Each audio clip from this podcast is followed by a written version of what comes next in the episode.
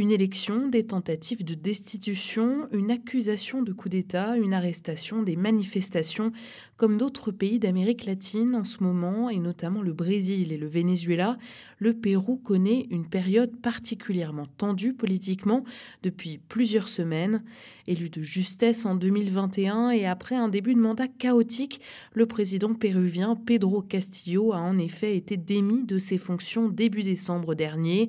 Mais depuis, les protestations de ses partisans contre sa remplaçante Dina Boluarte s'enchaînent partout dans le pays.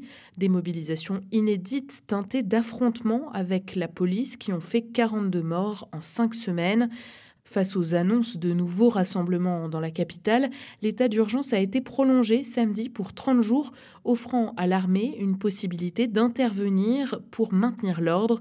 Symbole d'une instabilité politique devenue presque habituelle dans le pays ces dernières années, il faut rappeler que Dina Boluarte est la sixième personne à occuper la présidence de la République péruvienne en cinq ans.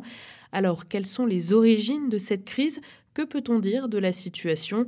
Comment peut-elle évoluer Avant tout, et pour comprendre, voilà ce qu'il faut savoir.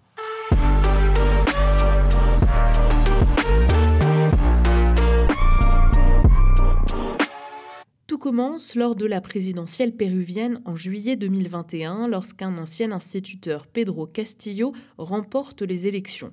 Une surprise pour cet homme originaire d'une région andine et qui vient d'un milieu populaire selon les spécialistes, un candidat porté par la communauté autochtone dont il est issu et qui voit en lui l'espoir du changement face aux élites politiques de Lima. Mais les choses ne se passent pas comme prévu. En 16 mois à la tête du pays, Pedro Castillo est visé par trois procédures de destitution par le Parlement. En réaction à cette situation, le président essaye en décembre dernier de dissoudre celui-ci. Il est alors accusé d'avoir tenté de perpétrer un coup d'État et est destitué pour cause d'incapacité morale. Après avoir cherché à trouver refuge dans l'ambassade du Mexique, il est arrêté le 7 décembre. Conformément à la Constitution, c'est Dina Boluarte, la vice-présidente de Pedro Castillo, issue du même parti de gauche, qui lui succède. Et c'est ce qui met le feu aux poudres et déclenche les premières manifestations contre celle qui est qualifiée de traîtresse. Les mobilisations fleurissent à travers le pays et les heurts entre les forces de l'ordre et les manifestants font au moins 42 morts en 5 semaines ainsi que 531 blessés. Que peut-on dire de la situation actuelle? Face à la situation, le gouvernement péruvien a décrété samedi 14 janvier l'état d'urgence à Lima et dans plusieurs autres régions. Cette mesure sera en vigueur pour 30 jours supplémentaires. Elle autorise l'armée à intervenir pour maintenir l'ordre et entraîne la suspension de plusieurs droits constitutionnels comme la liberté de circulation et de réunion et l'inviolabilité du domicile selon un décret publié au journal officiel. Outre la capitale, les départements de Cusco et Puno sont notamment soumis à l'état d'urgence, de même que le port de Calao à côté de Lima. Dimanche, la circulation restait bloquée dans une centaine de tronçons de route dans 10 des 25 régions du Pérou, notamment dans le sud du pays, épicentre de la contestation. Le train pour le Machu Picchu, seul moyen d'accéder à la célèbre cité Inca, était également toujours suspendu ce 15 janvier, les syndicats locaux affirmant que le secteur du tourisme perdait jusqu'à 1,7 million d'euros par jour en raison de cette crise. Aujourd'hui, les manifestations qui étaient jusque-là surtout localisées dans les régions du sud du pays, non loin de la frontière bolivienne, ont gagné la capitale. Des manifestations de grande ampleur doivent se tenir ce lundi à Lima, ainsi que dans les régions marginalisées dans le sud des Andes. Mais dans son camp, la gestion de la crise et des manifestations par la présidente ne fait pas l'unanimité. Trois membres du gouvernement Boluarte ont démissionné en deux jours, le ministre du Travail, celui de l'Intérieur et la ministre de la Femme et des Populations vulnérables. Le gouvernement attribue les troubles à des agitateurs professionnels financés par de l'argent illégal. Les protestataires, eux, exigent désormais le départ de la présidente ainsi que des élections immédiates, ce qu'elle refuse.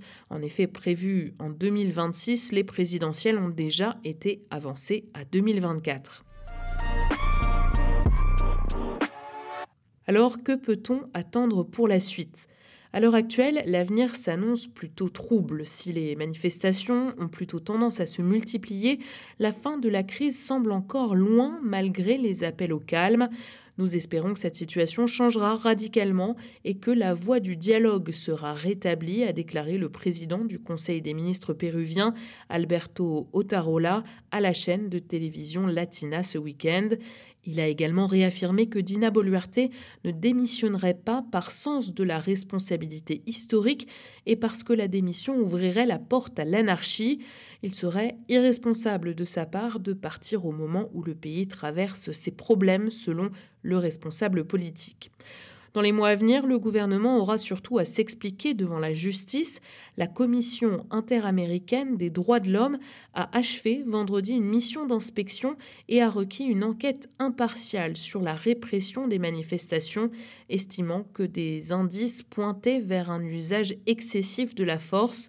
Le parquet péruvien a pour sa part ouvert une enquête contre Dina Boluarte ainsi que plusieurs de ses ministres concernant des faits de génocide, homicide qualifié et blessures graves commis pendant les manifestations. Quant à l'ex-président Pedro Castillo, il est désormais poursuivi pour rébellion et conspiration et est en détention provisoire pour 18 mois, selon une décision de la Cour suprême péruvienne le 15 décembre dernier. Retrouvez tous les jours un thème d'actualité dans notre débrief sur cactus-info.fr, Apple Podcast et Spotify.